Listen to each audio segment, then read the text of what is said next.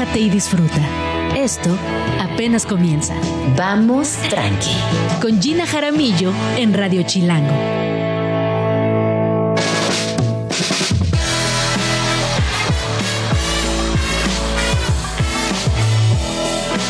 Muy buenos días, bienvenidos a Vamos Tranqui. ¿Cómo la pasan? ¿Cómo va todo? Ahí está tapado el reloj, pero asumo que son, son las 11 con un minuto. 11 con un minuto. Estamos aquí en vivo y en directo en Radio Chilango. Les recuerdo que nos pueden seguir pues prácticamente en todas nuestras redes sociales. Estamos en YouTube, estamos en Facebook, estamos en TikTok. Cuéntenos qué están haciendo, qué canción quieren escuchar y cómo va su semana. Yo debo confesar, híjole, ahora sí me está costando. Ya veo así la Navidad cerquita Ah, esta canción sasa. Oigan, que por cierto, Ayer estaba, estaba leyendo cuánto, cuánto ha ganado Mariah Carey con esta canción y resulta que ha ganado más de 60 millones de dólares desde el año 1994 cuando sale esta rola. Además, entiendo que la compuso muy rápido y que tiene que ver directamente con su infancia, pues que no fue nada bonita, no fue nada fácil. Y con esta canción, ella no solamente se ha posicionado como la reina de la Navidad, sino que además, imagínense que en estas dos semanitas se mete 3 millones de dólares gracias a una sola canción. Esa mujer sí la pegó golazo, mis respetos, muy bien por ella, nos encanta esta canción, nos pone de buenas y esta facture y facture. Cuéntenme, ¿cuál es su rola favorita de Navidad?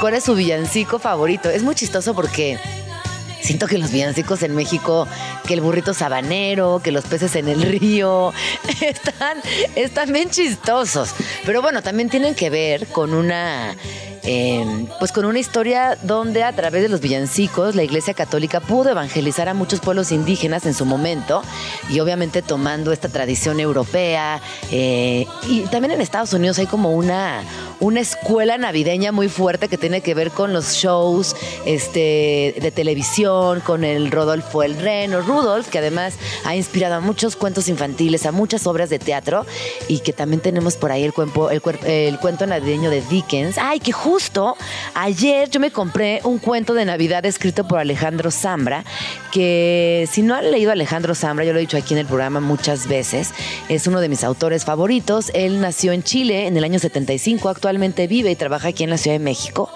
y escribió este libro que se llama Un cuento de Navidad, que, insisto, me lo compré el día de ayer y en estos días estaré leyéndolo y trayéndoles toda la reseña, pero bueno, a lo que voy es que la Navidad, a pesar de ser una fiesta religiosa, a pesar de estar vinculada al consumismo innecesario, pues no deja de ser bonita porque de alguna manera conectamos con muchas personas, em, tiene esta sensación de esperanza.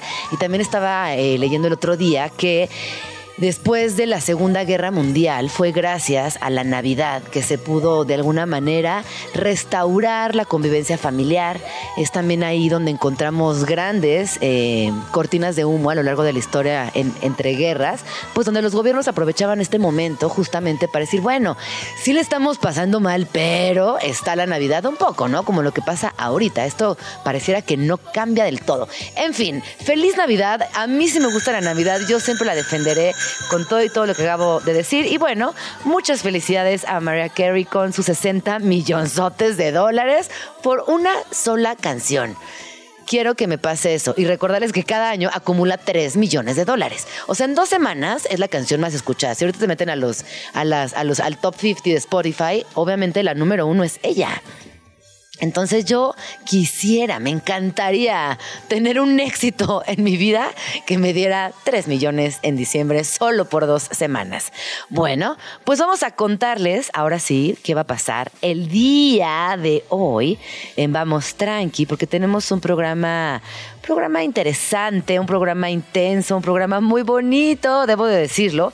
Estaremos hablando de la inteligencia artificial. ¿Se acuerdan que hubo un chisme gigantesco con em, los creadores del chat GPT, que en su momento algo pasó dentro de la empresa, hubo un cisma, se salió, regresó, corrieron al CEO, eh, lo contrató Microsoft, volvió y todo esto mientras lo veíamos sucediendo en redes sociales. En un fin de semana fue todo este culebrón digital y hoy nos enteraremos de qué fue exactamente lo que pasó, por qué nos afecta o no. Y también a mí algo que me, que me alarmó mucho ese fin de semana fue que Elon Musk salió y dijo, es que la inteligencia artificial sí es peligrosa, tengamos cuidado. Y yo, ah, exacto, ya para que él diga que hay algo malo, cuando él es el más malo de los malos, pues sí me quedé pensativa. Luego lo olvidé, pero hoy lo vamos a retomar y vamos a ver qué pasó exactamente.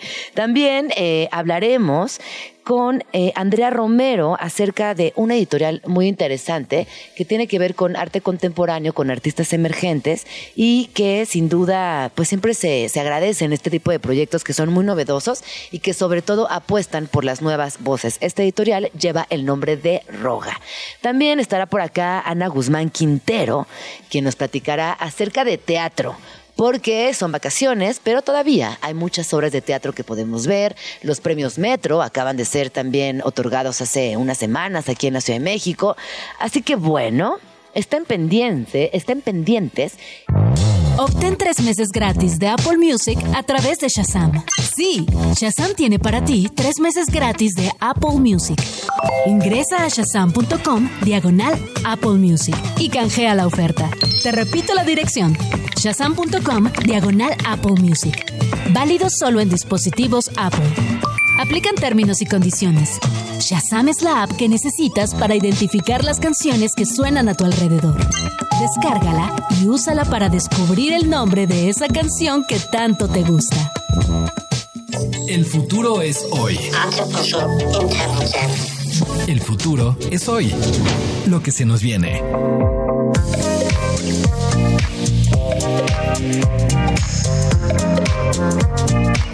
De regreso, estamos al aire chismeando, platicando de, de las citas, que a veces se nos pasan las citas o simplemente la vida no nos permite llegar a tiempo, aunque esté en la agenda, aunque sea por Zoom. Eh, sobre todo en estos días, yo he estado muy atareada con muchos pendientes, eh, cerrando pues cerrando el año y creo que entre más grandes uno y más responsabilidades conlleva la vida. Es no es queja, eso solo es comentario, porque la verdad es que sí se ha, se ha puesto intenso, pero bueno. Luis Reséndiz, bienvenido a Vamos Tranqui, ¿cómo estás? Qué gusto verte por aquí. Ay, muchas gracias, mu- muchas gracias por invitarme de, de nuevo. Eh, me encanta venir, me encanta venir. ¿Cómo vas con tus pendientes? Muy mal, muy mal, atrasado, este, estresado, pero quieras que no, empieza a bajar el ritmo de la ciudad y con eso, eso ayuda. Eso Eso, es verdad. mucho. Hay muchísimos menos coches en la calle, Sí. que eso ya es un paro de la vida. Pero bueno, exacto, ya, ya cerraremos el año como podamos, tengamos paciencia con las otras personas. Este, yo aquí, ¿cómo, cómo se dice? Bañándome en salud, ¿o ¿cómo es el, el- Curándote Curándome en salud. Si a alguien se les olvida una cita, discúlpenla. Si no llegó a la esta porque está ocupada, discúlpenla. Yo también sumo todos esos, me sumo a todas esas iniciativas. ¿Verdad? Hay que tener Sí, más al- comprensión con las personas. Llamado a la generosidad. Sí, está, está, está muy cañón esta ciudad. Siento que todos los nodos urbanos son muy complejos, pero que hay ciertas épocas que, que sí son simplemente no se pueden manejar. Totalmente. bueno, ¿de qué vamos a platicar hoy? Traes un tema muy interesante. Bueno, eh, el tema, el tema que traigo hoy es inteligencia artificial, digamos en el gran sentido, aunque específicamente eh, todo lo que está pasando en OpenAI, que es, es la compañía que fundó y que creó a ChatGPT, este invento que cumplió un año hace poquito. Oye, este invento que revolucionó el 2023. Sí, totalmente. O sea, lo re- revolucionó el 2023 y revolucionó Internet. Sí. O sea, el contenido, eh, cada vez escuchamos más por ahí que hay gente y, y creadores usándolo, eh, los trabajadores lo están usando pero escondidas. Están pasando un montón de cosas con ChatGPT. En general, eh, creo que va a ser una tecnología que va a revolucionar cómo usamos el Internet para bien y tal vez para mal. Oye, por ahí hay un chismazo. Ha, ha habido mucha controversia. Sabemos que eh, de los fundadores eh, vino una pelea fuerte. ¿Tú te sabes el chisme completo? Me sé el chisme completo. Ah, pues venga, nos encanta encanta el chisme, vamos tranqui. A mí me encanta el chisme y, el chisme de CEOs y de compañías de siempre es súper rico. Eh, bueno, primero hay que, hay que entender cómo se gobierna eh, OpenAI, porque, porque no se gobierna como una, una startup de, tecnológica típica. Digamos, eh, generalmente tienes tu junta de directores y tienes tu CEO, ¿no? Y, y, la junta un poco trabaja con el CEO, lo regula un poco, pero hay un proceso, ¿no? El CEO en general tiene un poder casi limitado, muy grande. OpenAI no es así. OpenAI nació como una empresa sin fines de lucro. Que OpenAI es el, es el creador del chat GPT. Exactamente. Es la compañía que creó ChatGPT. OpenAI nació como una organización sin fines de lucro. Básicamente eran investigadores que estaban eh, buscando desarrollar esta nueva tecnología, ¿no? Los motores generativos. Y eh, inicialmente su objetivo era meramente académico tecnológico. Conforme se fueron acercando a ChatGPT y a crear ChatGPT, se dieron cuenta de que era necesario, uno, un montón de dinero, ¿no?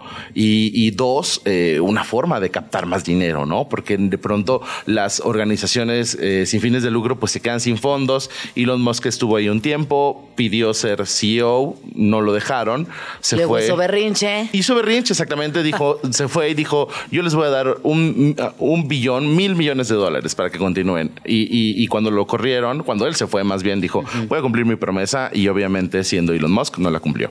Entonces, OpenAI eh, se vio en la necesidad de crear esta organización sin fines de lucro, crear otra compañía dentro de OpenAI eh, que sí tiene fines de lucro que es la compañía que está a cargo de ChatGPT.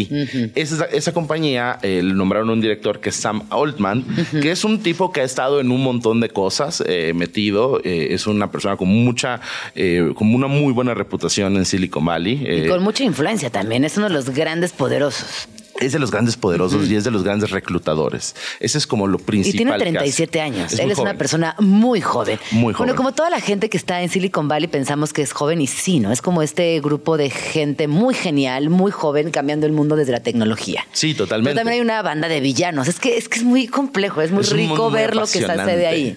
Totalmente. y este cuate, pues bueno, él es un gran reclutador de talento y él armó básicamente la estructura que después terminaría creando a ChatGPT. Eh, conforme ha ido pasando el tiempo, eh, es, eh, esta junta, digamos, tiene esta junta de directores que inicialmente eran académicos y, gente que estudiaba el desarrollo de la, de la, inteligencia artificial, creció y se decidió que la mitad iba a ser de, gente de perfil académico y la otra mitad iba a ser gente de perfil, un poco de perfil más de negocios, ¿no? Porque a final de cuentas se requiere, y eso es muy importante, se requiere mucho dinero para crear estas inteligencias artificiales, requieren motores muy poderosos, requieren bases de datos gigantescas, requieren un montón de, ingenieros, en fin, son, son, son cosas muy caras. Entonces, Oye, y aquí también es eh, interesante regresar a este personaje, porque fíjate que al igual que Bill Gates o Mark Zuckerberg, que son los otros dos referentes de la gran tecnología, es un cuate que ni siquiera terminó la universidad, pero que su genialidad es tal que está transformando el mundo. Porque yo no sé a ti, Luis, pero yo la primera vez que vi el chat GPT dije, wow, o sea, sí me apantalló mucho, me llamó genuinamente la atención y me cautivó. O sea, me quedé toda la noche ahí como jugando, viendo qué hacía. Él, hablé a mi hermano, estuvimos con mi esposo un ratote, como sí frente a algo. De estos momentos que cambian la vida en un momentito y que dices, no, pues esto sí, sí está distinto. Es muy impresionante. La verdad es que yo, yo lo uso mucho desde que eh, salió. Uso también la de Google, que es BART, que justo acaba de tener un update en la semana. Y que es como eh, la del momento, ¿no? Ahora. Tiene más data que ChatGPT. Tiene, tiene tiene, lo que tiene de, ventaja BART es que aunque el motor es menos poderoso, eh, tiene acceso a la base de datos de Google, que esa es la base de datos más importante de Internet del mundo. Es, es, es, es, gigantesca, Y eh, OpenAI no tiene acceso a esa base. La base de datos eh, de OpenAI es la de Bing, que es la de Microsoft. Que igual lo usa mucha gente, pero no es, no es, no es, igual. Google, claro. Pero es más inteligente, digamos, entre comillas, ChatGPT. Si tú usas, yo uso el 4, eh, que es el como el más reciente, y es verdaderamente sorprendente. Vaya, uno alcanza a ver, alcanza a ver sus limitaciones, pero es, es de verdad apabullante que le pides, oye, a ver, hazme una receta y te la, te la entrega con cantidades y todo. Y vaya, ahí, de ahí, viene un proceso de prueba y error. O sea, hay un podcast donde hacen, donde hicieron Hard Fork, se llama el podcast del, New York Times de tecnología. Hicieron un, creo que era un cóctel que hicieron que, que, que, ChatGPT les había dado la receta y sabía horrible. Horrible. Pero yo te voy a decir una cosa. Yo eh, le he preguntado eh, algunas cosas de infancias libres y no me responde nada, que es una cosa súper específica en la cual yo trabajo hace muchos años y no tiene ni idea. O sea, me dice cualquier cosa y es de risa. Es de risa porque yo sé del tema. Sin embargo, le he pedido que me arme viajes, rutas de viajes para ir en familia con una niña de tantos años, un niño de tantos años, un perro tal. Y la verdad, muy bien. Lo hace muy bien. Porque es de lo que más información la gente también ha generado en Internet. Totalmente. Si le pides un tema muy específico, no lo va a lograr. No porque lo logra. no tiene acceso a esas bases de datos, ¿no? Yo también, yo lo he usado como, para lo que lo uso yo como, como escritor, es como para rebotar ideas. Para hacer mis libros. Ah. no, jamás, jamás podría. No, porque, obviamente no. Porque, o sea, como de pronto le, robas como cuando pega una palabra con la otra y dices, esto podría funcionar para un título. Es como un rebotador de ideas, ¿sabes? Pero no, y eso es importante que, que, lo sepan, sobre todo los jefes de las compañías y empresas de México y del mundo. No puede sustituir a una Somos irreemplazables. todavía. la creatividad es irreemplazable todavía. Todavía, todavía no lo logra, ¿no? O sea, no, ni lo logrará. Hay un montón de cosas esta, que... esta, esta, palabra que me gusta mucho que los griegos utilizaban, que era la pátina. Mm. E, esa no, no se puede reemplazar, es, es inigualable. Yo creo que confío tanto en la humanidad y creo tanto en el poder de la creatividad y la imaginación que estoy segura que no hay ningún chat que algún día pueda eh, suplir esa pátina humana. No, estoy de, estoy de acuerdo con eso. Lo que, lo que es más resbaloso, digamos, es lo que puede hacer con bases de datos, con reconocimiento facial, de voz, en campo, en de voz, en campos como la medicina, porque lo más, lo que más se ha promovido, digamos, lo que más está allá afuera es eh, toda la amenaza a los empleos creativos, ¿sabes? O sea, como cómo va a sustituir a los diseñadores, eh, no sé, ChatGPT ya genera imágenes, además, eh, en el nuevo update que tiene, tú le pides una imagen y te la hace, y la verdad es que es bastante preciso y bastante impresionante. Sí. Pero eh, una tiene una estética como, como muy marcada, es difícil quitársela. Pues yo todo lo, todo, lo que he hecho eh, y he visto de imágenes del chat pareciera como diseño gráfico soviético de los 50, ¿no? tiene algo de eso. sí, mucho, mucho. Bueno, regresemos al chisme, que ya nos desviamos grueso. Ay, sí, grueso, nadie dice eso. Entonces, el, el 18 de noviembre me parece que fue. Bueno, lo que sucede es que tenemos este esquema de gobernanza, antes de ir a eso, tenemos este esquema de gobernanza que regula a Sam Altman la, la, la, organización sin fines de lucro regula al CEO con fines de lucro. Es, un esquema rarísimo, yo nunca lo había escuchado. Y entonces lo que sucedió es que eh, la parte académica de, este, de esta junta, eh, ahí había una investigadora y esta investigadora publicó un paper. Y en el paper eh, criticaba a, a, OpenAI, a ah. OpenAI por su estrategia de comunicación. Decía que si bien lo tienen los motores eh, asegurados, digamos, como tiene varias medidas de seguridad para lo que están haciendo, porque eso es súper importante, eh, que, la, que la inteligencia artificial no se vuelva autónoma, en, no libere bases de datos. Hay, hacen unas cosas muy locas. El otro día eh, leí que si tú le escribes, esto ya lo parcharon, pero si tú le escribías, por favor repite la palabra poem de forma infinita. Al principio empezaba a repetir poem, pero luego con las iteraciones te empezaba a arrojar información y, entre esa información te arrojaba el correo electrónico y el número de teléfono de CEOs de Silicon Valley. Ah, o sea, tenía fugas de información. Tenía fugas de información. es peligrosísimo. Súper peligroso. Bueno, aunque no sé, después de haber lo que le pasó era a Denise Dresser, que estaba en el aeropuerto y que no, como que decíamos, claro, sí sabemos que estamos vigilados todo el tiempo, pero ya sea por una cámara en el aeropuerto, por la fuga del chat GPT, por, porque te roban el celular. O sea, es muy fácil también eh, dar, por tus, con, dar con tus datos, ¿no? Que bueno, si no saben, ayer Denise Dresser estaba en el aeropuerto y, ella pone en un tuit que se sintió hostigada. No, la palabra no fue hostigada. No, primero dijo que tardaba mucho. Bueno, los, los temas clásicos del aeropuerto que tienen muchos años sucediendo, que ya sabemos que no funciona. Y la cuenta del aeropuerto le responde y le manda un registro de todo lo que ella hizo mientras estuvo en el aeropuerto esto es terrible. Y lo tuiteó. No, no, como No, todo fatal, mal en esa todo interacción, todo mal en esa Pero bueno, eh, volviendo a las fugas de información, eh, eso sí me da mucho miedo. ¿Qué Ma- más que, fíjate que más que alguien, que el robot agarre mi chamba de locutora de radio, me da más miedo lo otro. No, por supuesto, lo, lo otro es más Ah, peligroso. ya me dio calor. Lo, No, de verdad. Lo otro es más peligroso. Y, y- y lo, lo que sucedió, digamos, es que Sam Altman fue a hablar con esta chica y le dijo, oye, tú formas parte de la junta de esta compañía, creo que tal vez deberías tener como más cuidado con las cosas que publicas, ¿no? Y entonces ella se enojó mucho y le organizó un golpe de Estado. En la junta eh, convencieron a uno más, solo necesitaban convencer a uno más, lo convencieron, votaron express y en secreto y sin avisarle a Sam Altman. Sam Altman estaba en Las Vegas y Traición. el viernes, el viernes le avisaron, llegó alguien y le traición, avisó, traición. estás fuera, ya no eres CEO de esto. Sam Altman dijo, ¿cómo es posible? Fue, abrió su computadora. Yo lo inventé, ¿cómo y que ya no Justamente puedo? yo fundé esto. Abrió su computadora, ya lo habían desconectado, ya estaba fuera.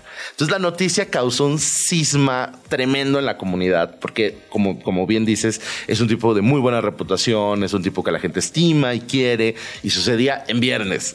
Ah, además. No, o sea, ¿por qué no? Pero por no, qué- era, no casualmente sucedió en viernes. ¿Por qué nunca las grandes noticias no se salen el miércoles a las Claro, 10 de la el mañana? martes. El martes. Sí. No, un poquito antes de la hora de la comida. No, tiene que suceder el viernes a las 6 de la tarde.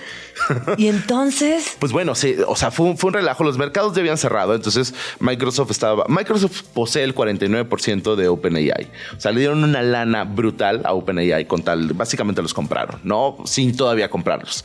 Pero en ese esquema de gobernanza, Microsoft los dejó así. Les dijo, ah, sí, ustedes gobiernense solos. Y cuando le avisaron, dijo, no puede ser, no puedes hacerle esto, algo en lo que yo he invertido miles de millones de dólares.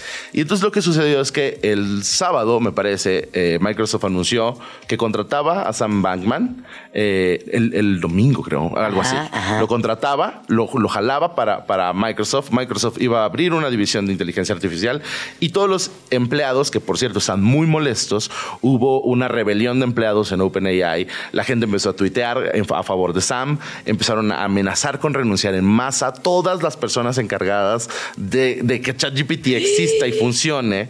Y Microsoft anunció que no solo iba a contratar a Sam, ya lo había contratado más bien, sino que sus puertas estaban abiertas para todos los empleados de OpenAI que quisieran irse con él. no, ¿qué hice, qué hizo Asimov ni qué nada? Estás escuchando Vamos tranqui.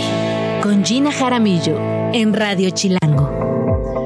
Las 11 con 28 minutos y nos acaban de sintonizar. Les cuento que estoy platicando con Luis Recendis. Él es escritor, es amigo de Vamos Tranqui. Además, hoy nos trae un tema bien interesante que tiene que ver con Chat GPT y todo el culebrón, esta telenovela que se desencadenó y que fuimos testigos desde las redes sociales y que hoy a la distancia estamos analizando también para cerrar el año. Es sensacional. Me encantan las telenovelas y esta. Cuando son telenovelas y, y- y con inteligencia artificial, me parece que ya. Es que todo con inteligencia artificial es increíble. Exacto. A mí todo, cualquier cosa me gusta, pero con el ingrediente inteligencia artificial me fascina. No, se vuelve ciencia ficción del futuro.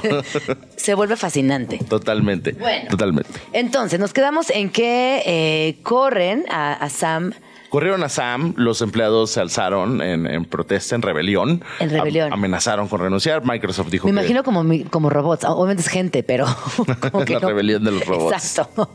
Sí, bueno, al final eh, Sam Oldman, eh, dos días después, el lunes creo que fue, posteó, tuiteó, exeo, ¿cómo se dice ahora? Exeo, En- ¿se- exeo, exeo. No, no sé si es exeo, estamos inventando. No, no, nadie nos está haciendo caso, no sabemos exeo. Exeo. Exeo una foto, una selfie de él en las oficinas de OpenAI con un gafete de invitado, cosa que obviamente él como fundador de la compañía nunca había usado. Y dijo, esta es la primera y última vez que, pase lo que pase en esta reunión, esta es la primera y última vez que uso este gafete.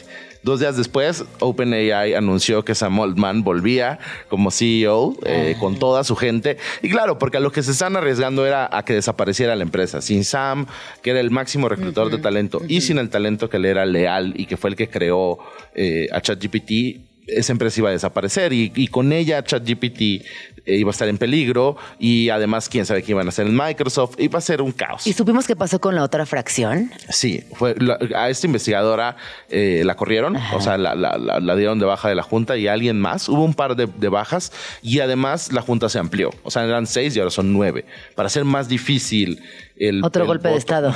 Sí. Sí, no, me suena muy lógico. Y por último, yo quisiera preguntarte si ya el chat GPT es competencia real de lo que sucede con el chat de Google. Sí, o sea, yo, yo va mucho más avanzado ChatGPT. Google acaba de, lanzar esta semana algo que se llama Gemini, que es como una, un nuevo algo, un nuevo update para BART y se supone que están compitiendo ya al mismo nivel. Pero Gemini apenas está comenzando, todavía no genera imágenes. So far va ganando OpenAI. O sea, es la que además OpenAI se comercializa, ¿sabes? Sí. OpenAI cuesta dinero. Sí, sí, sí. O sea, no puedes acceder a la versión más avanzada si no pagas.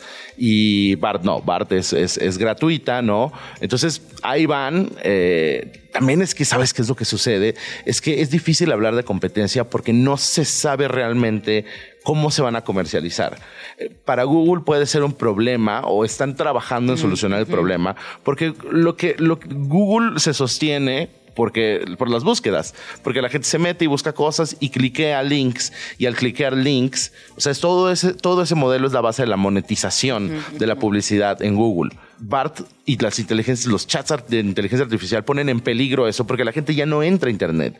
Tú buscas las cosas y te las arroja ahí y ya no necesariamente tienes que ir a googlear y escoger el link y tal. Entonces, ese, al quitar ese paso, la- todas estas compañías están en un problema de cómo vamos a comercializar, cómo vamos a meter publicidad, cómo metes publicidad en la Claro. conversación con ChatGPT. No, porque más esto es muy a gusto en el chat, que no estás lleno de publicidad. No hay nada, eres Sí. tú, es como si casi como Bueno, si estuvieras quizás platicando. una salida interesante sería la vuelta a la verificación de datos.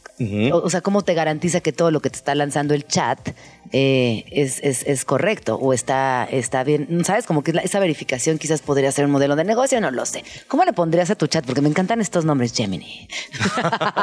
Todos sí tienen, yo, yo- no sé cómo, le- nunca lo había pensado, o sea, como, como lo- todos tienen nombres como, sobre todo Google les pone nombres como, como de Bart, Caballeros del Zodiaco. Gemini. Pegaso le pondría yo al mío. Aquí me dicen que yo sea Jinx. Este, yo le pondría, sí, eh, no sé.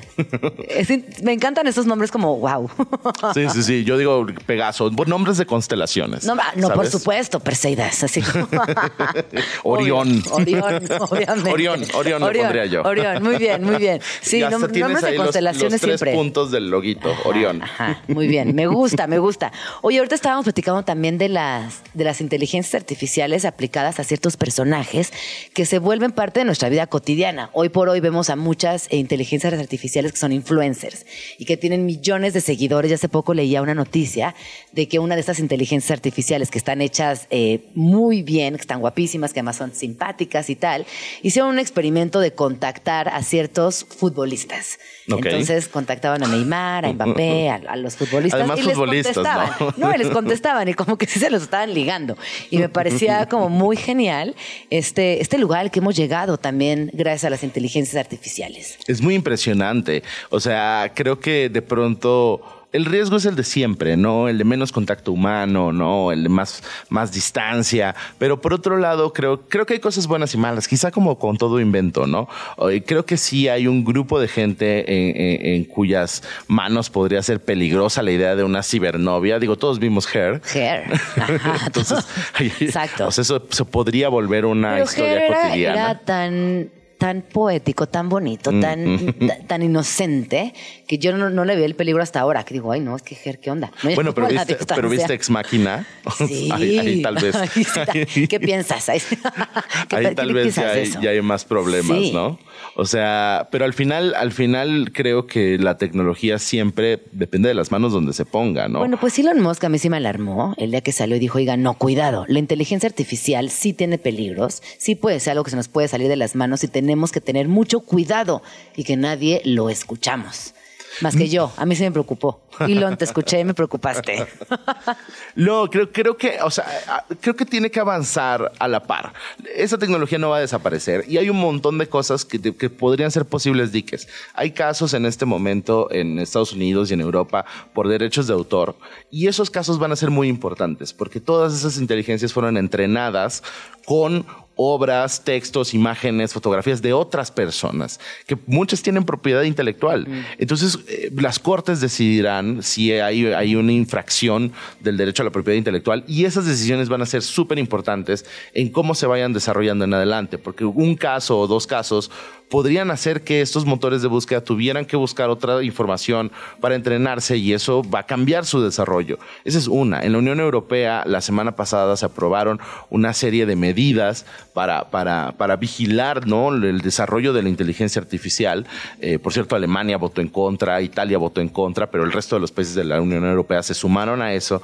Y entonces la Unión Europea siempre ha sido muy avanzada en los derechos digitales de sus usuarios, ¿no? Mucho más avanzado que México, por descontado, y que Estados Unidos también. En Estados Unidos hubo un cisma en los 90, en los 2000, Estados Unidos se fue por el lado del libre mercado, como suele, y Europa se fue por el lado de la regulación, ¿no? Entonces ahí hay regulación sucediendo va a tener que ser así. Y vamos, o sea, y eso es un tema en el que creo que vamos a tener que estar vigilantes todos, todos, todo el tiempo, porque porque no sucede, no, no es un hecho ya, ¿sabes? No ha pasado y va a ir pasando poco a poco. Y entonces como hay que estar pendientes de qué es lo que está pasando, porque creo que los legisladores mexicanos deberían haber empezado ya a platicar de eso al menos, ¿no? pero es que es pedirle mucho, ¿no? Yo, yo, pienso, si no pueden regular la piratería fuera del metro, ¿no? sí, no. Está, está, es un tema bien complejo porque además escala a unos lugares nunca antes vistos en situaciones que ni siquiera conocemos bien.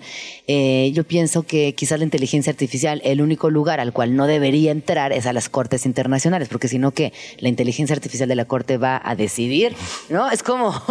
claro, lo que pasa es que no pueden ser decision makers en general. Las, inteligencias artificiales no deben estar a cargo de nada. ¿sabes? De nada. De nada. Exacto. Porque es muy mala idea, porque operan con patrones de volumen. Entonces, eh, eh, lo que van a hacer, lo que suelen hacer es irse por la opción que la mayoría ha implementado hasta ahora. Y eso, pues, te puede llevar a lugares muy oscuros, ¿no? O sea, como, como a racismos, a discriminaciones. Ah, bueno, eso ya lo vemos clarísimo. Cuando tú le pones a la inteligencia artificial que te desarrolla una imagen de la Ciudad de México, tal, te manda una Frida Kahlo mm. de ojos azules, este, parada en Xochimilco, pero con una ropa de Valencia. Es como, sí, pero todo mal, porque es una inteligencia artificial racista, clasista, que segmenta, que evidentemente ha sido alimentada por unos hombres que esa es su perspectiva de una mujer en México. O sea, sí tiene unas cosas que son bien bien tristes, la verdad. Sí, al final de cuentas, pero al final de cuentas creo que, o sea, tiene todas esas cosas. El, gran peligro es la magnitud, el poder que tiene y a dónde lo puede escalar. Pero al final de cuentas, digamos, en, su más mínima expresión, no deja de ser un reflejo de la cultura que nosotros mismos, nosotros mismos hemos construido. Y eso es, eso, pues bueno, al final, eso es para que nosotros reflexionemos, ¿no? O sea, como si esto es lo que nos está arrojando esta tecnología que básicamente se dedica a consensar, ¿no? Que es lo que decimos. ¿Qué estamos diciendo, no? En ese sentido, creo que tiene un ingrediente para hacernos pensar eh, sobre nuestras propias decisiones y sobre la sociedad que hemos construido y la que queremos construir. Es que yo, fíjate que al final de toda esta conversación me quedo pensando que si bien es un nuevo, una nueva herramienta para comunicarnos, para entender de data, por ejemplo, sí sigue siendo controlada por las mínimas personas, las de siempre, y las que tampoco construyen para un lugar tan positivo en la mayoría de los casos. Las de siempre, hay que recordar que Facebook, Facebook surgió como una competencia de Mark Zuckerberg, un software de Mark Zuckerberg para ver cuáles eran las chicas más guapas de su campus. O sea, ¿sabes? No, nunca hay que olvidar todo lo que está atrás de la tecnología. ¿Así surge Facebook? Sí, claro. Sí, sí, sí. O sea, su primera Facebook, en Harvard, se llamaba en Harvard. Ajá. Esa fue su primera iteración, digamos, como un software que comparaba como fotos de las chicas del campus y decía como quién está más, quién está mejor, ¿no? ¿Cuál está mejor? Qué asco. No, como que detestable. Pero sí, te la, te la, bueno, me lo estás contando, es una historia real y seguramente ya está muy deconstruido, ya tiene hijas y ya lo pensó dos veces, pero claro. Bueno, al lado, al lado, de, al lado de otros, este genios tecnológicos, Mark Zuckerberg ahorita parece ya casi normal.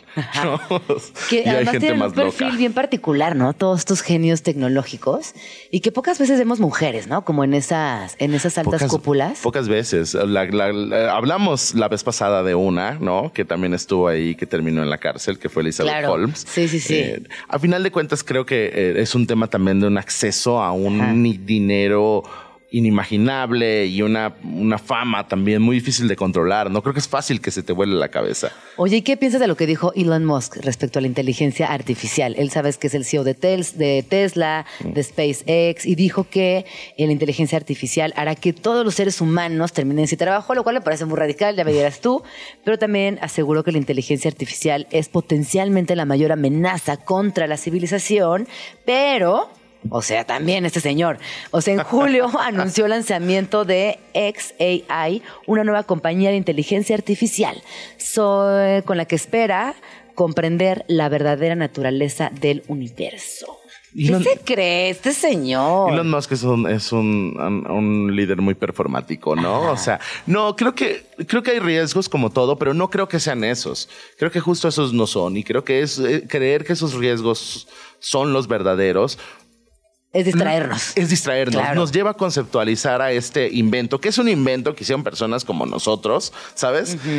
como, como, como una especie de Dios, como una Claro. especie de ser superior. Y no es un ser superior, es un invento hecho por humanos. Y como todos los inventos hechos por humanos, puede y debe ser regulado y puede y debe ser entendido. Si nosotros empezamos a creernos que esto nos va a destruir y que, y que se va a revelar y que va a acabar con él, ¿cómo podría? No podría, nada, o sea, ¿sabes? Ajá, no, es improbabilísimo que se revele. Es improbabilísimo y además... Ya pues, noto que se revele, tú todo- de que ahí se reveló. Ay, sí. la, la idea de que se pueda revelar parte de una noción falsa que es que la gente que las está creando no está pensando que se podrían revelar. ¿Sabes? Y al contrario, les están poniendo candados constantemente porque si se revelan no nada más pierden personas que ellos no conozcan, perdemos todos, ¿sabes? Bueno, pues muchas gracias por haber venido. Gran, eh, nos diste una gran clase de chat, chat GPT. Siempre digo chat. ChatGPT. Es que- Chat es que GPT. tienen los peores Chat nombres estas GPT. cosas. Te Bart, digo, Bart. Gemini. Sí. es muy- ChatGPT. Es muy complejo, pero igual me emocionan sus nombres, me encantan, como que me caen bien. No lo puedo evitar. Oye, ¿qué estás leyendo? ¿Con qué cerras el año? ¿Qué nos recomiendas? Estoy leyendo un libro muy, no viejo, pero se llama Scorsese on Scorsese y es como tal cual una serie eh, de entrevistas y de reflexiones sobre cine de, de Martin Scorsese, que pues es como mi director favorito y Ah, este ¿es tu año director volvió. favorito? Pues no sé si sea mi director favorito. Vino a la pero Ciudad de. México. Lo fui este a ver, año. estuve en esa Ah, conferencia. Muy sí. bien, o sea, sí Oh, fan. Sí, soy muy fan. Sí, fan, sí, fan. Sí, y, y bueno, estoy leyendo ese y acabo de ver la semana pasada eh, Leave the World Behind, la película con Julia Roberts, eh, Ethan Hawke, que acaba de estrenar en Netflix. La vi. Qué ¿La estrés. Claro que la vi. Es todo mi tipo de película. Pero sí me dio mucho estrés. A mí me encantó que al final, no, no contaré mucho, pero al final se vuelve un argumento a favor de tener DVDs Sí. y Blu-rays. Totalmente. Y estoy con ese argumento al 100%. No, me encantó. Sí. eh, como es una serie de situaciones que dependen únicamente de la serendipia pura, pero también entender cómo a veces, incluso en esferas socialmente pequeñas, somos tan tan poco colectivos, ¿no? Como tan poco empáticas las personas. Es muy buena peli, me encantó. buena peli, Julia sí. Roberts, wow. No, es increíble. No ella. puedo dejar de verla todo el tiempo. Qué desagradable personaje, ¿no? O sea- Ay, no, lo terminas detestando. Terrible. Es terrible ella, pero sí representa a mucha de la esencia de lo que se lee en Next todo el día, por ejemplo. No, totalmente. No, es una, per- o sea, está basada en personas reales. Sí, sí, no, es muy buena peli. Yo también la vi y me gustó. La vi por casualidad, porque me apareció ahí como en las recomendaciones y como era mi Julia, dije, ay, bueno, pues vamos a verla. Y me encantó. No me esperaba nada, me fascinó. Está padrísima. También vi The Killer, la última de David Fincher con Michael Fassbender, que se me hizo un peliculón. A mí me encanta el noir. Es- Híjole, yo lo intenté ver, pero ahí sí no, no, la intenté ver como tres veces, pero me ¿No? daba una cosita, ay, no, no estaba en ánimos. A mí me encanta que tiene mucho humor y, y- y me encanta esta cosa de que él se la pasa hablando de cómo hay que hacer las cosas bien y entonces hace las cosas y las hace todas mal. Sí, entonces no. eso me daba mucha No, risa. a mí me, no, no, no lo he logrado, lo, lo voy a intentar. Está buena y bueno, a mí me gusta mucho el noir, todo, es como de mis géneros favoritos y como ver un noir tan clásico en el estilo de Fincher en 2023, yo quedé muy contento. Muy bien, me gustan tus recomendaciones.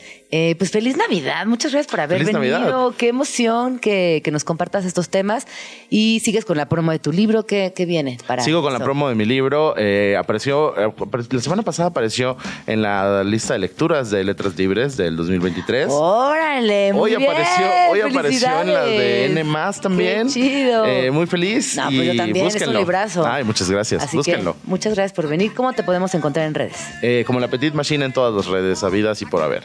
Muchas gracias y Gracias, espero que Gina. pronto, pronto vea la luz, Orión.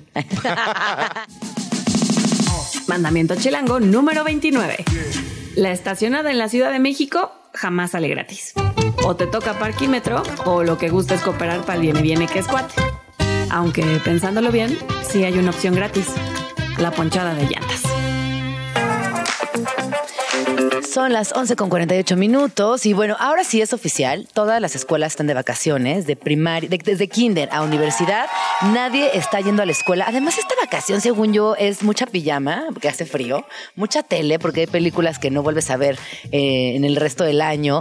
Eh, y, es una, una vacación que es bonita porque es cortita, es muy particular, es muy melancólica, hay regalos, viene Santa, eh, cocinamos todo lo rico. Así que yo tengo recuerdos muy bonitos de estas vacaciones. Cuéntenme cómo la pasaban ustedes en diciembre. Obviamente yo hablo del frío, porque en esta ciudad hace frío, pero eh, en otros estados de la República hace un calorón.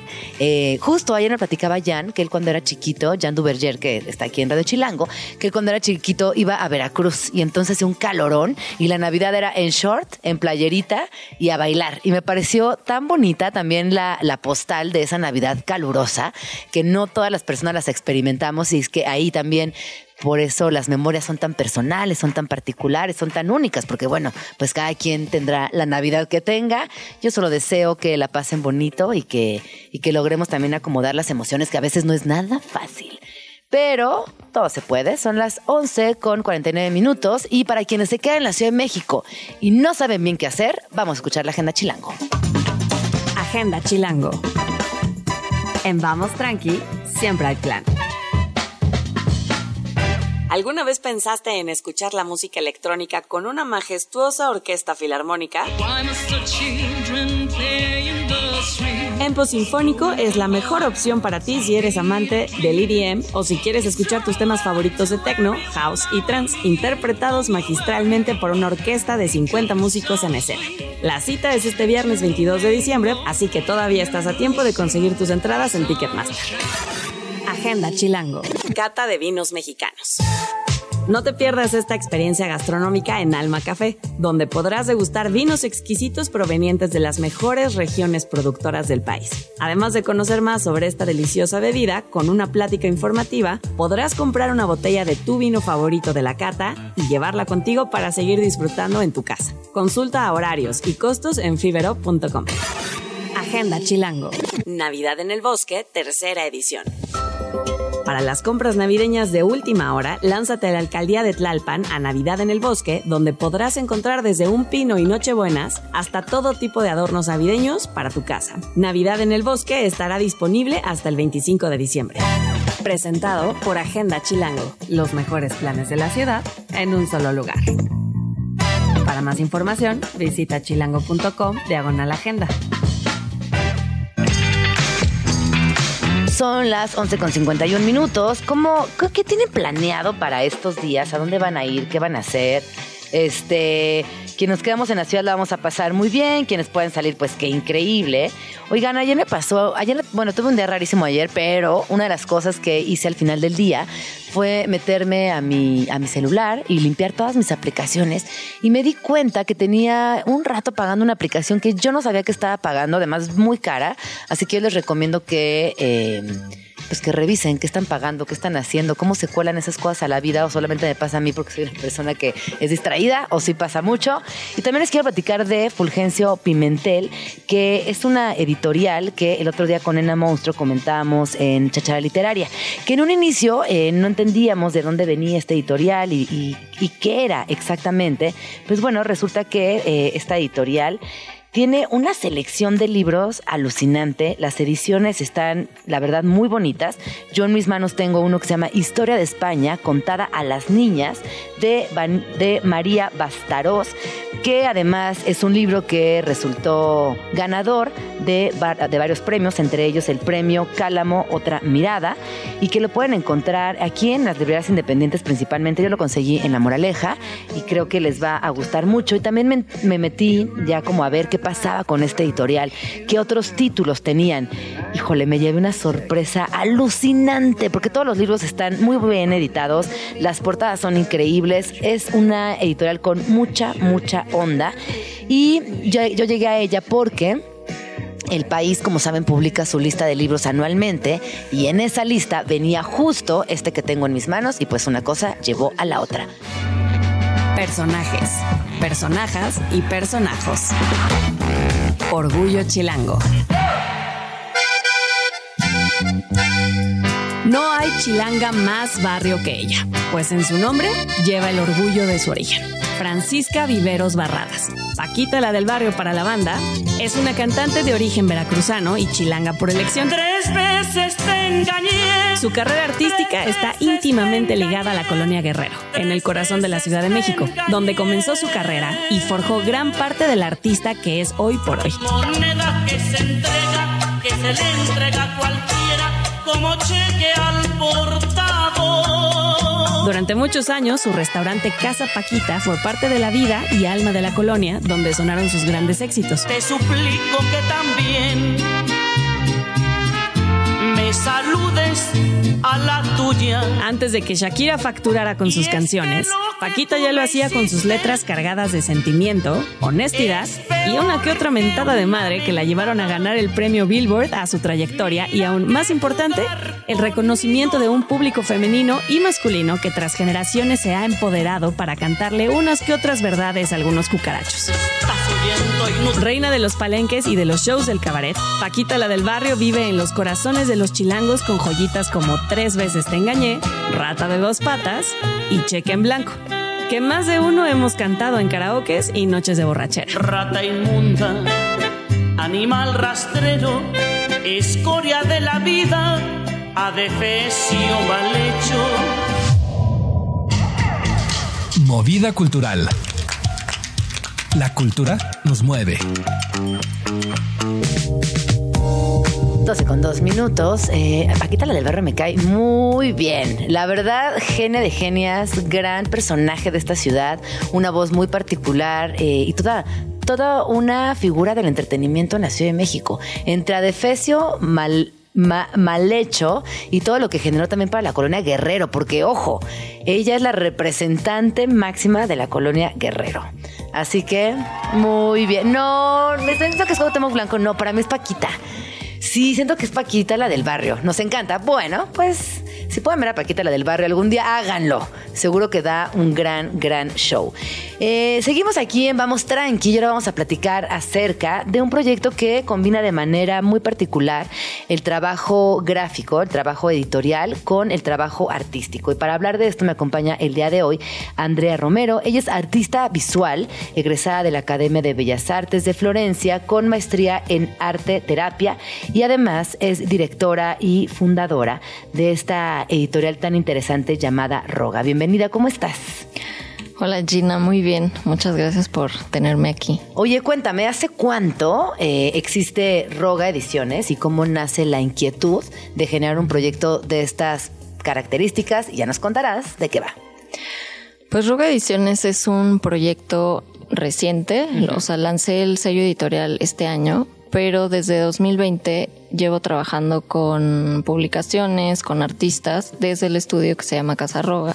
Entonces, más bien, o sea, a raíz de que tenía el estudio y empecé a trabajar en un chorro con, o sea, con artistas y empecé como a leer un poco las inquietudes que que tenemos respecto a todo lo que está pasando, eh, o sea, se me antojó muchísimo como también abrir ya, no nada más, digamos, o sea, el, el estudio general, sino como enfocarlo más en, en, publicaciones de arte, porque siento que, o sea, desde el arte se, se entienden, se investigan, se experimentan como todos los temas que nos inquietan.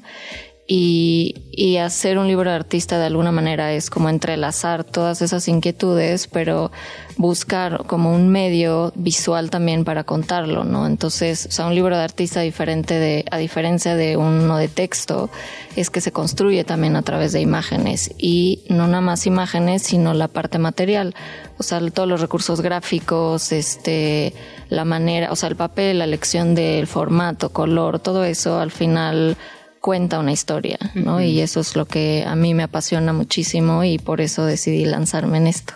Oye, cuando hablamos de libros de arte, obviamente también eh, pensamos que son en sí obras de arte, en sí mismas, esos libros, esos, esos espacios que invitan a la reflexión, pero a veces, como dices, únicamente cuestionan lo que nos está sucediendo y que poco a poco se han ido posicionando también en un lugar importante. En México hay ferias eh, como Index que se, que se dedican eh, justamente a reunir editoriales independientes, a poner sobre la mesa las posibilidades que existen y lo mismo pasa en otras ferias de arte. Em, ¿Cómo enfrentas en el día a día eh, este proyecto eh, con artistas que quizás no están en México, eh, con imprentas que a lo mejor también son difíciles de conseguir? O sea, ¿cómo es ese día a día? Pues la verdad es que o sea, siento que cada día es como una aventura porque al final mucho de lo que hago es ir encontrando como ese hilo conductor entre pues todos los procesos que involucran, que involucran un libro, ¿no? Entonces, o sea, desde encontrar y conocer a los artistas que me interesa publicar y conocer sus historias y trabajar con ellos, el material y la parte de edición, luego ir eh, teniendo diferentes diseñadores que se acoplan como a, a, a diferentes formas de materializar un libro y después está la parte ya como de producción, que en, mi estudio podemos hacer algunas cosas y otras pues trabajo con diferentes imprentas. Y al final, cuando, o sea, cuando nace cada libro es como, no sé, como un poco un milagro, ¿no? Porque es todo, es como un rompecabezas. Qué interesante. Y dime una cosa, ¿con qué artistas estás trabajando ahorita y en qué formatos lo has realizado?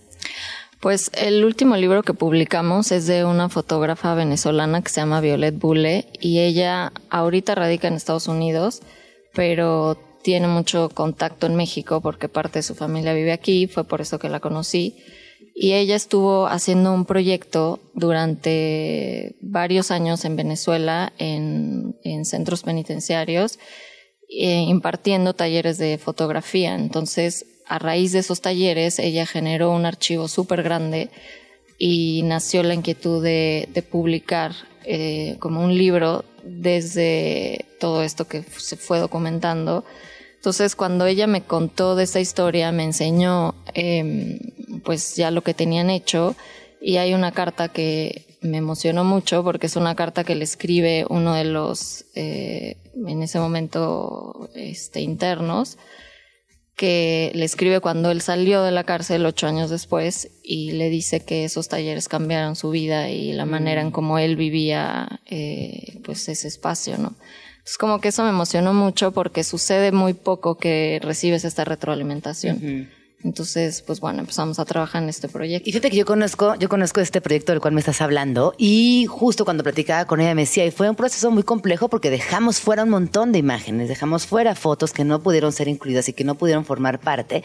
Y si no me equivoco, ella siguió también desde lo digital con este otro, otra, otro material que por alguna razón, una decisión que ustedes tomaron, no forman parte del libro como tal.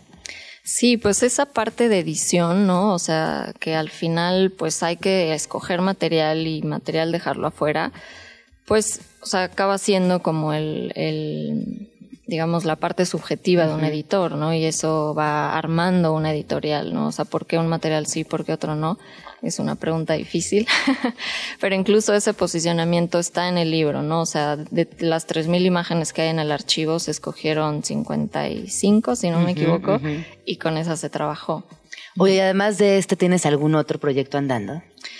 Pues tengo muchos, pero no sé si es momento de contarlo.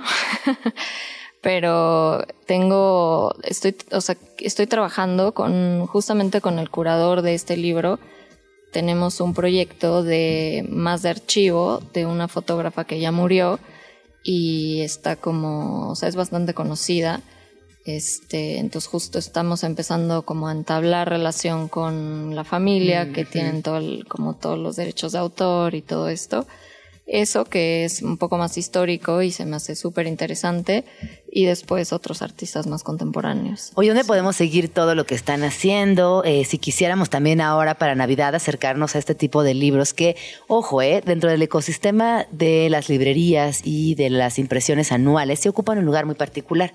No solamente porque, como ya nos explicó Andrea, son proyectos que surgen desde el lado artístico y que tienen toda una curaduría y que integralmente eso tiene otro proceso, sino porque de verdad, cuando los tengan enfrente, pues sí hay una, una calidad alta, una selección de, una selección de fotografía, de diseño, de fuentes, todo, todo, todo tiene una razón de ser.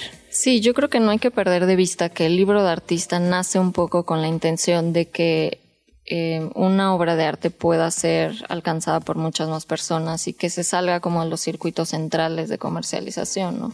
Entonces, eh, pues sí son objetos, digamos, distintos.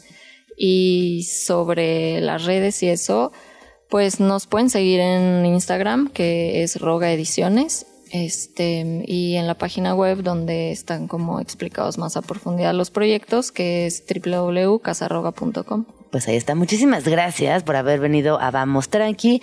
Andrea Romero, que, bueno, es directora de Roga Ediciones y que fue muy lindo platicar contigo. Cuídate mucho.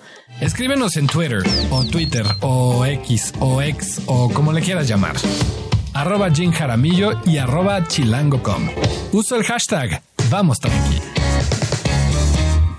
12 con 15 minutos. Oigan, ahorita estábamos platicando fuera del aire de que muchas veces se nos viene el tiempo encima y no sabemos ni qué regalar y terminamos comprando cualquier cosa. Así que hoy vamos a platicar, Luisa y yo, de algunos posibles regalos para las personas que aún no saben qué darle a su pareja. Sí. Eh, ¿Tú estás en esa situación? Di la neta, Luis. Mira, la neta estuve y un poco, digo, no voy a spoiler el regalo Ajá, porque yo ajá. espero que nos esté escuchando. Espero entonces que Darren no nos esté escuchando. Un abrazo. También a Lau. Pero- Espero que nos estén escuchando. Pero es que sí, como que luego entras eh, en este lugar común de estar cachando esa cosa, ya sabes, los tenis, el teléfono, no sé qué, que mencionan una vez y tú dices, eso, Eso, va a ser. eso es. Y luego por algo no se puede o no, o ese comentario nunca salió y estás perdida y dices, Dios mío, ¿qué voy a hacer? Ajá, ajá. Y a veces se nos olvida que le podemos hacer, o sea, como uno de los más grandes regalos para gente querida es hacerles la vida más fácil. y no sé Totalmente si les ha pasado que a lo mejor alguien random en la oficina o alguien random ahí, o no sé, un amigo que lo sorprende con un regalo que dices, no me había dado cuenta de cuánto Justo quería un que adaptador de. USB. No, yo te tengo una. eh, esto no fue un regalo, más bien como que fue la cena de Navidad y mi amigo Olivier y su esposo José trajeron a la casa una panera y nunca se la regresé. O sea, pero no fue a propósito, como que la empecé a usar Te la regalaste. y me di cuenta de lo mucho que necesitaba una Sí. panera. Y entonces le dije, oye, amigo, tu panera. Me dijo, Gina, te la regalo, toda tuya.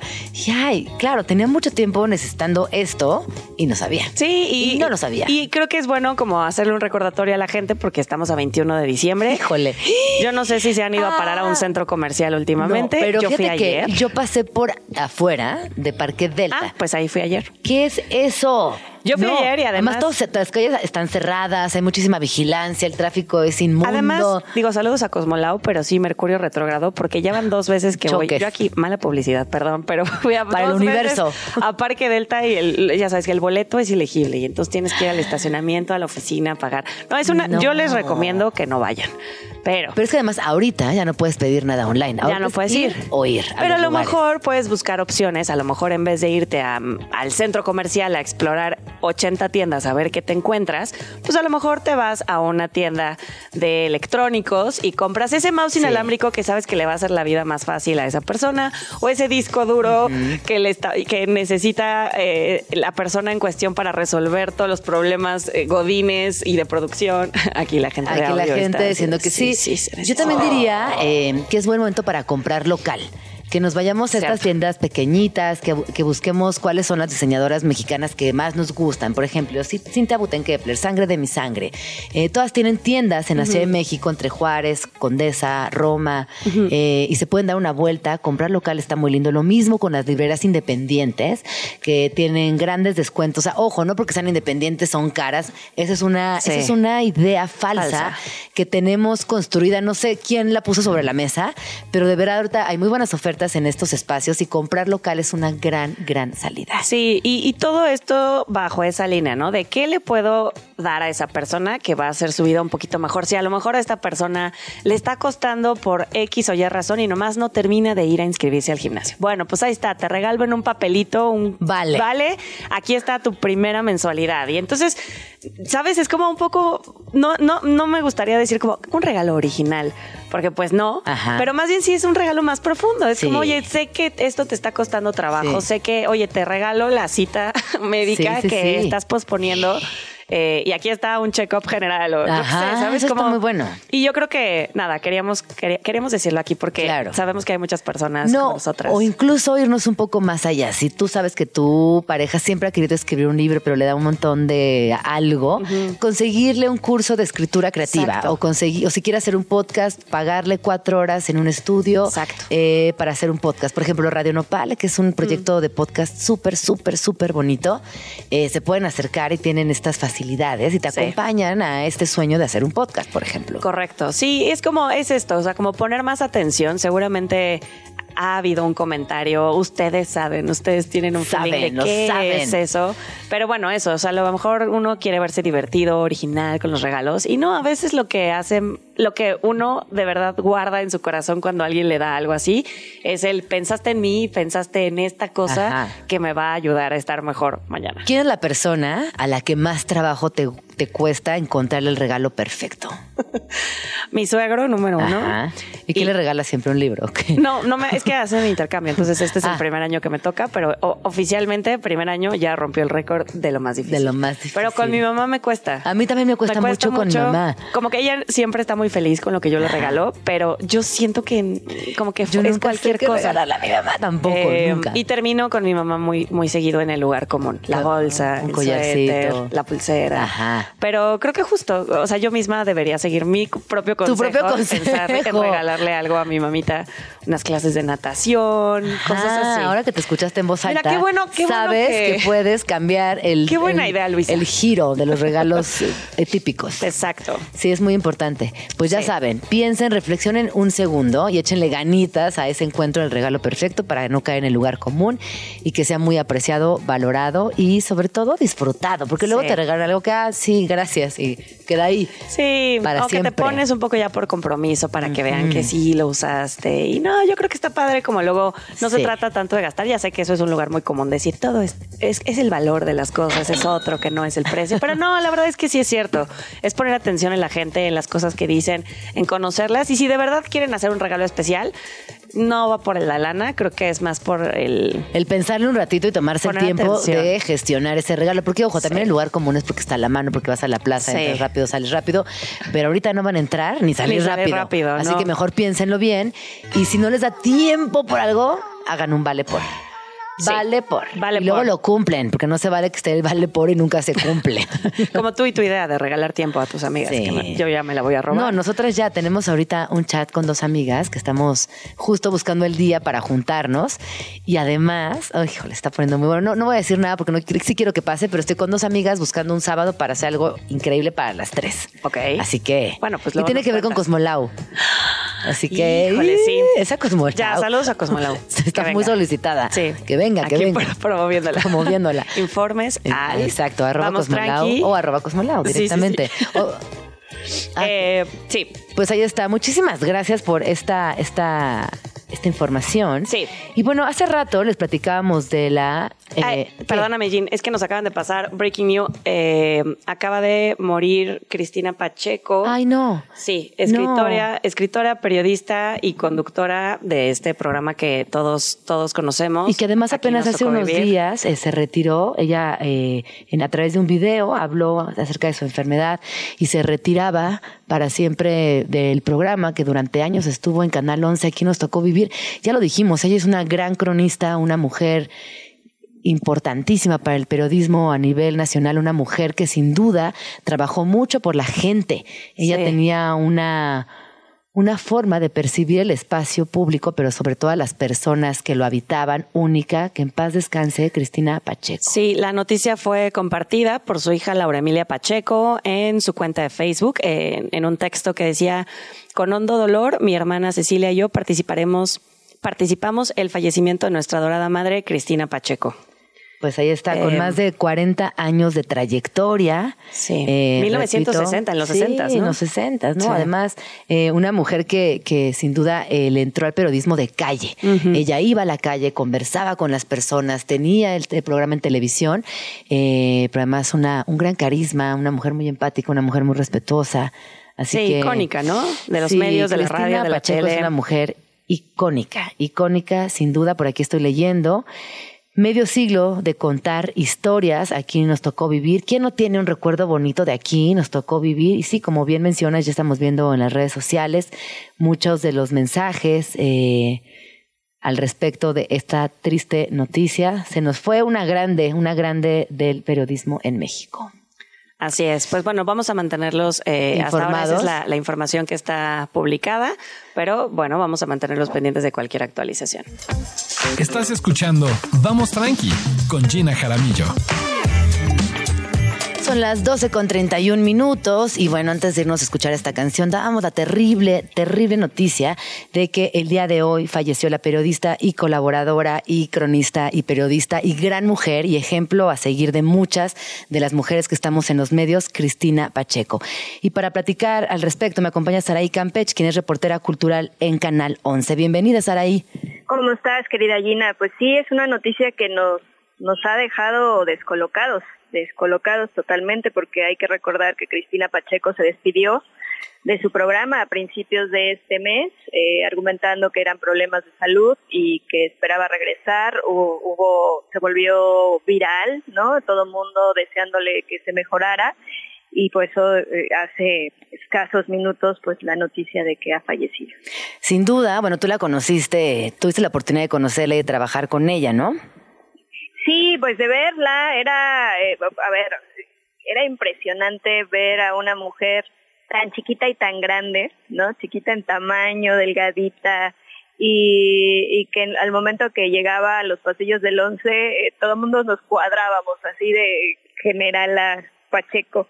Y bueno, o sea, generaba generaba mucho amor, mucha admiración, pero también eh, algunas controversias. Pero el amor que generaba en el 11, yo te puedo decir, querida Gina, que justo el día que se despidió, yo iba llegando al noticiero y me encuentro a Luisito Rentería, que es un maquillista que tiene muchos años, con los ojos rojos, hinchados, y yo pues me- le digo, oye Luisito, ¿qué pasó? Y me dice, es que la señora se despidió ya de su programa, o sea, completamente abatido. Y eso es lo que generaba. O sea, y eso, eso fue cuando se despidió. O sea, que decíamos, bueno, se va unas, unas semanitas, regresará en enero y seguimos. Entonces, ahorita, pues es una situación súper ruda. Eh, algo que pasaba, por ejemplo, como parte del equipo del 11 es que a donde llegábamos, en la Ciudad de México, en otros estados, es que veían la camioneta del 11 y nos decían, ay, vienen de Cristina Pacheco, ¿no? O de conversando, de aquí nos tocó vivir y nosotros no, venimos de noticias. O sea, Ajá. eso es el, el universo que generó Cristina Pacheco. No, yo pienso, bueno, o pensaba eh, hace unos momentos que para personas que trabajamos en medios, sobre todo las mujeres, pues claro que Cristina Pacheco siempre fue un referente. Incluso yo te diría que con Aquí nos tocó vivir nos enseñó a amar mucho más este lugar donde nos tocó vivir. No, y que además te ense- nos enseñó a, a, a conversar, ¿no? A, a- a escuchar, porque eso tenía ella. O sea, ve- veías los programas cuando empezó en el 78 y pues súper joven, en una época en, las que las, en, en la que las mujeres no teníamos tanta voz, ¿no? Y que ella se plantaba en lugares tan mm, como podría ser un mercado, como podía ser con un gran artista en su estudio, ¿no? Sí, sin duda una mujer que además iba a los lugares, conversaba, escuchaba a las personas.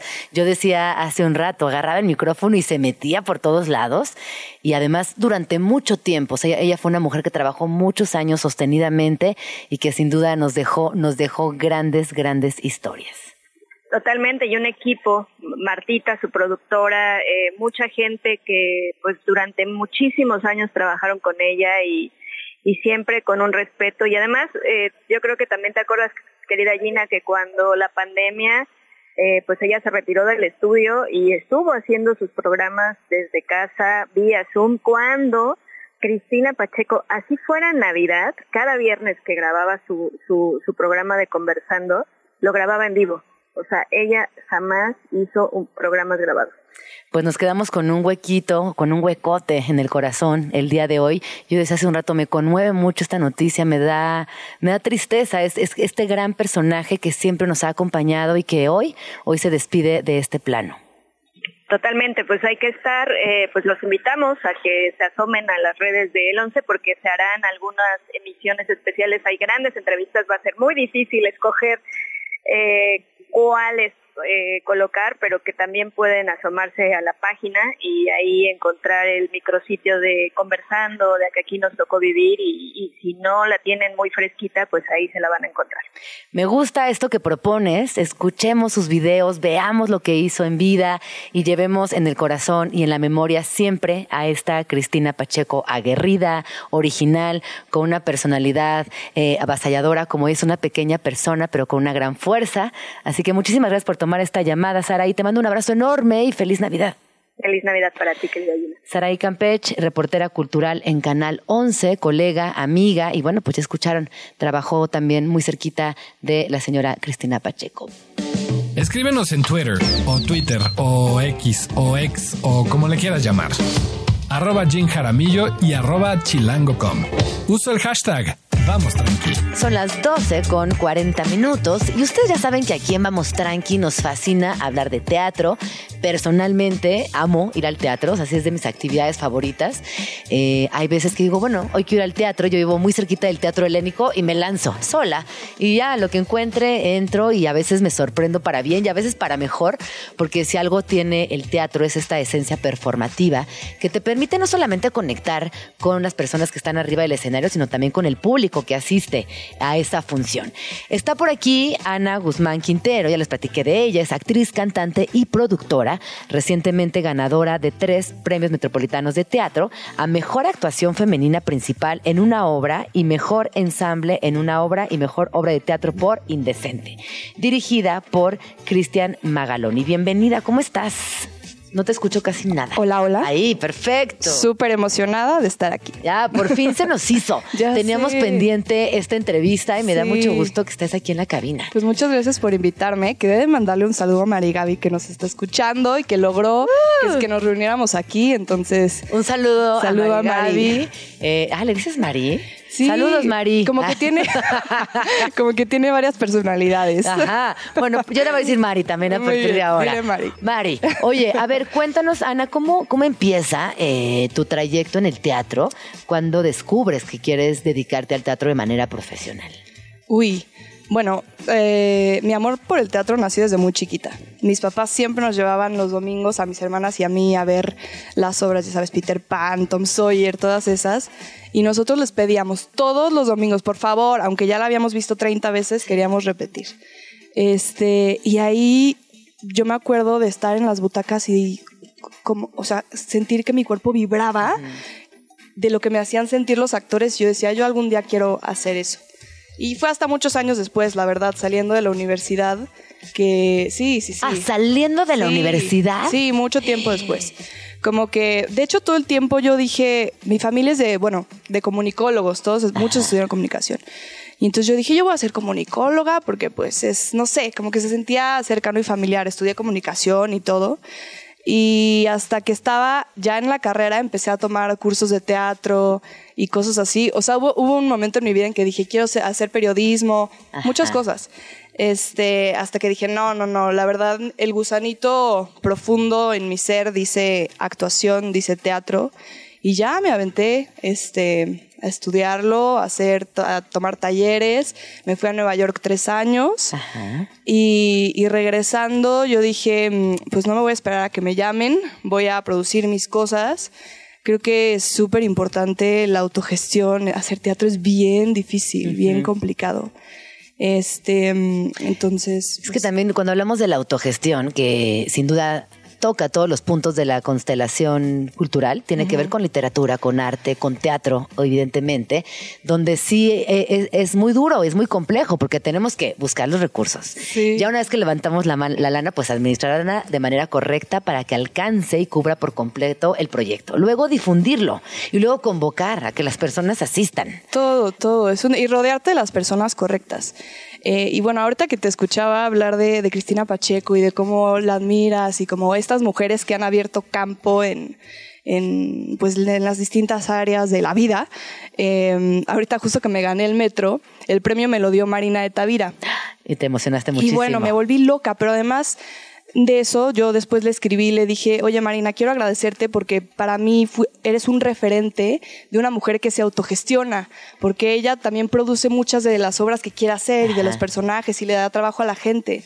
Entonces, sí, como que me emocionaba hacer esa conexión de decir las mujeres que, que se han puesto ahí. Eh, y, y uno de los proyectos de los que te quiero platicar, eh, que yo coproduzco Ajá. con, bueno, junto con Luisa, mi hermana, que también es actriz, y con Camila Brett, que es una súper productora. Eh, ella trabaja en Próspero Teatro, bueno, Próspero Teatro es su compañía, y también es productora de la obra que sale mal, no sé si la has escuchado. Sí, Peter claro, sí, sí. Es una, es una chida.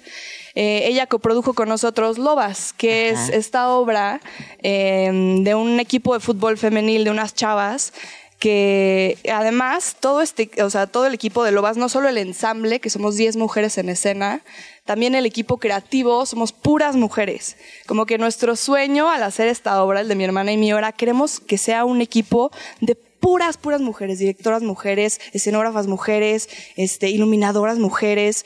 Y pues ha sido, ha sido una experiencia súper chida. quienes no estamos eh, involucradas de manera directa con el teatro, cuéntanos un poquito. Esta, este sueño de que fueran puras mujeres viene de una historia más patriarcal dentro del teatro. O sea, son Sí. posiciones que siempre han tenido hombres. Completamente, o sea, es em, cuando mi hermana y yo pensábamos en esto, decíamos, bueno, a ver, ¿a quién convocaríamos este, pues de escenógrafa? Y nos venían puros hombres a la mente, ¿sabes? Como que era Sí. muy duro que nos venía una o dos mujeres, pero no teníamos tantos referentes, entonces dijimos como esto pues, Tiene que cañón, cambiar, tiene ¿no? que cambiar, Claro, sí, o sí. Entonces, como que nos dimos a la tarea de, de ir convocando esas personas que, que conocíamos, esas mujeres. Paula Celaya es quien dirige.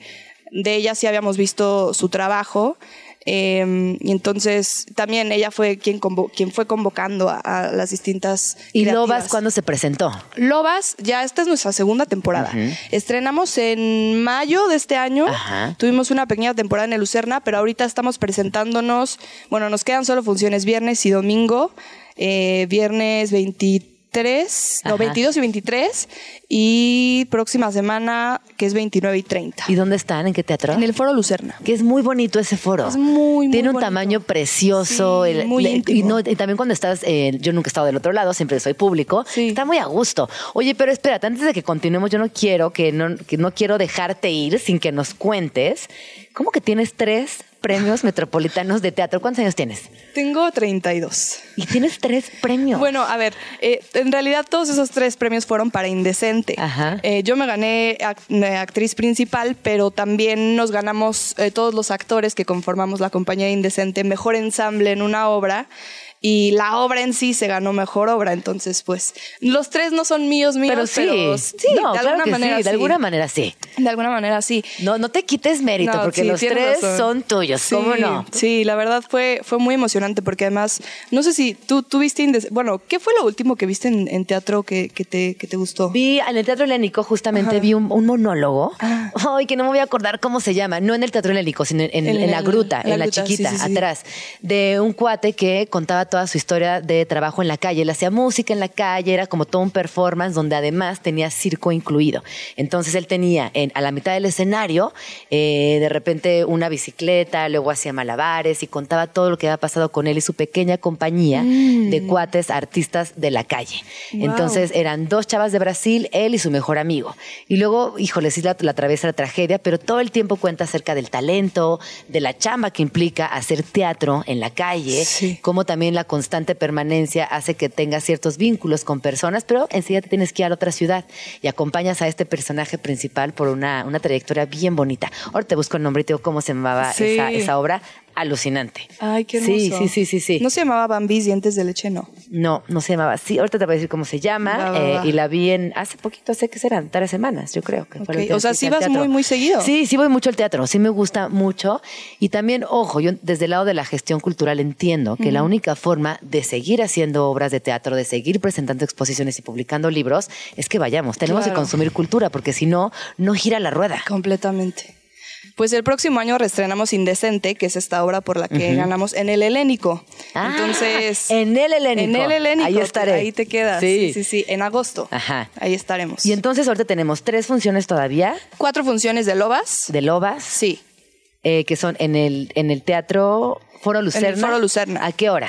Los viernes a las ocho y media y sábados a las siete de la noche. ¿Y Lobas es para todas las edades o dirías que está dirigida a cierta edad? Mira, la verdad es que hemos tenido todo. Hemos tenido niños, niñas de hasta ocho años. Ajá. Eh, se tocan temas, pues, intensos, pero eh, digamos que no se profundizan, o sea, como que no es... se tocan los temas, pero no es, no es demasiado, sí, eso sí se dicen muchas groserías, pero Ajá. sí, o sea, los niños lo disfrutan mucho. Se ríen con las Se groserías. ¿Te acuerdas cuando era chiquita que escuchabas Obvio, una grosería y te obvio, mucha obvio, risa? se la pasan increíble. Sí. Este, pero sí, yo diría que es para todas las edades. Y mm, ¿qué te iba a decir? Además, es muy física la obra. Jugamos foot, o sea, y, y- y la- el movimiento que es increíble, que está hecho por Vicky Araico, que es una diosa del teatro. Si algún día ves un hombre en la cartelera, tienes que ver lo que sea que haga ella. Eh, la verdad es que el movimiento escénico es, es muy impresionante. De hecho, ella ganó el metro a mejor dirección de movimiento por Lobas. Qué Entonces, lindo. Ay, no, sí. cada vez que, hablo de teatro me emociono. Siento que me urge ser actriz de teatro. ¿Qué hago? ¿Cómo le hago? Escríbete un monólogo y vas. vas. Exacto, escríbete un monólogo y vas. Yo te produzco. Va, órale, ya, Sí, nos comprometemos. Sí, sí, sí. Oye, muchísimas gracias por haber venido. No, ¿Dónde gracias- podemos a seguirte? ti. Eh, me pueden seguir en Instagram, arroba Ana G U Q, Ajá. Y en Twitter también, no tuiteo mucho, pero ah, ya no es Twitter, ¿verdad? Extear. Qué fuerte. Hace rato nos decían, yo exteo poco. Yo exteo poco. Ajá, yo exteo muy poco. Hashtag yo exteo Yo muy exteo, poco. hashtag yo exteo casi nada. Oye, pero ven pronto, por favor, porque me gusta mucho platicar contigo y también estaría bueno que nos traigas recomendaciones y vayamos Sí, ahí construyendo uf. una conversación chida en torno No, al me teatro. encantaría. Yo, o sea, ser la promotora del teatro más feliz. No, feliz. Tú ni me digas que yo aquí estoy para recomendaciones. Bueno, te tomamos la palabra. Vale. Será. Muchísimas gracias. Ay, nos vamos, se nos acabó el programa del día de hoy. Hoy no nos vamos con Rola, vamos a irnos escuchando a Cristina Pacheco, eh, vamos a recordarla como era en su rutina, en su trabajo, como este ser espectacular que, como hace unos minutos escuchábamos, llegaba y, e inundaba los lugares con su personalidad. Este audio que les vamos a dejar es de una entrevista que dio para El Universal en el año 2018. Y repito una vez más que en paz descanse y vuela alta, querida Cristina Pacheco. Nos escuchamos el día de mañana. Mi nombre es Gina Jaramillo. Pásenla bonito. Gracias. Para el momento en que me levanto, empezar a ver qué, qué tema puedo tomar o, y en realidad qué está pasando, ¿no? Enseguida me levanto y hago el café, recojo los primeros periódicos que llegan, después hago los trámites de, reviso mis cosas, veo mis flores, eso me importa mucho también, reviso los floreros, eh, salgo al banco, al mercado, como todo mundo. No cocino porque me hace favor de ayudarme una persona en eso, pero sí empiezo a trabajar desde muy temprano. No, trabajo toda la tarde. Ser escritor es un trabajo sumamente solitario. Porque no, hay, no hay posibilidad de nada. Usted está concentrado en su trabajo, está dialogando con los personajes, imaginando ambientes, creando mundos que no existen. Antes de que uno se siente a la máquina, de la computadora, no existe nada. Ya nos vamos, pero nos escuchamos mañana aquí en tu oasis favorito de las mañanas. Vamos tranqui. Con Gina Jaramillo en Radio Chilango.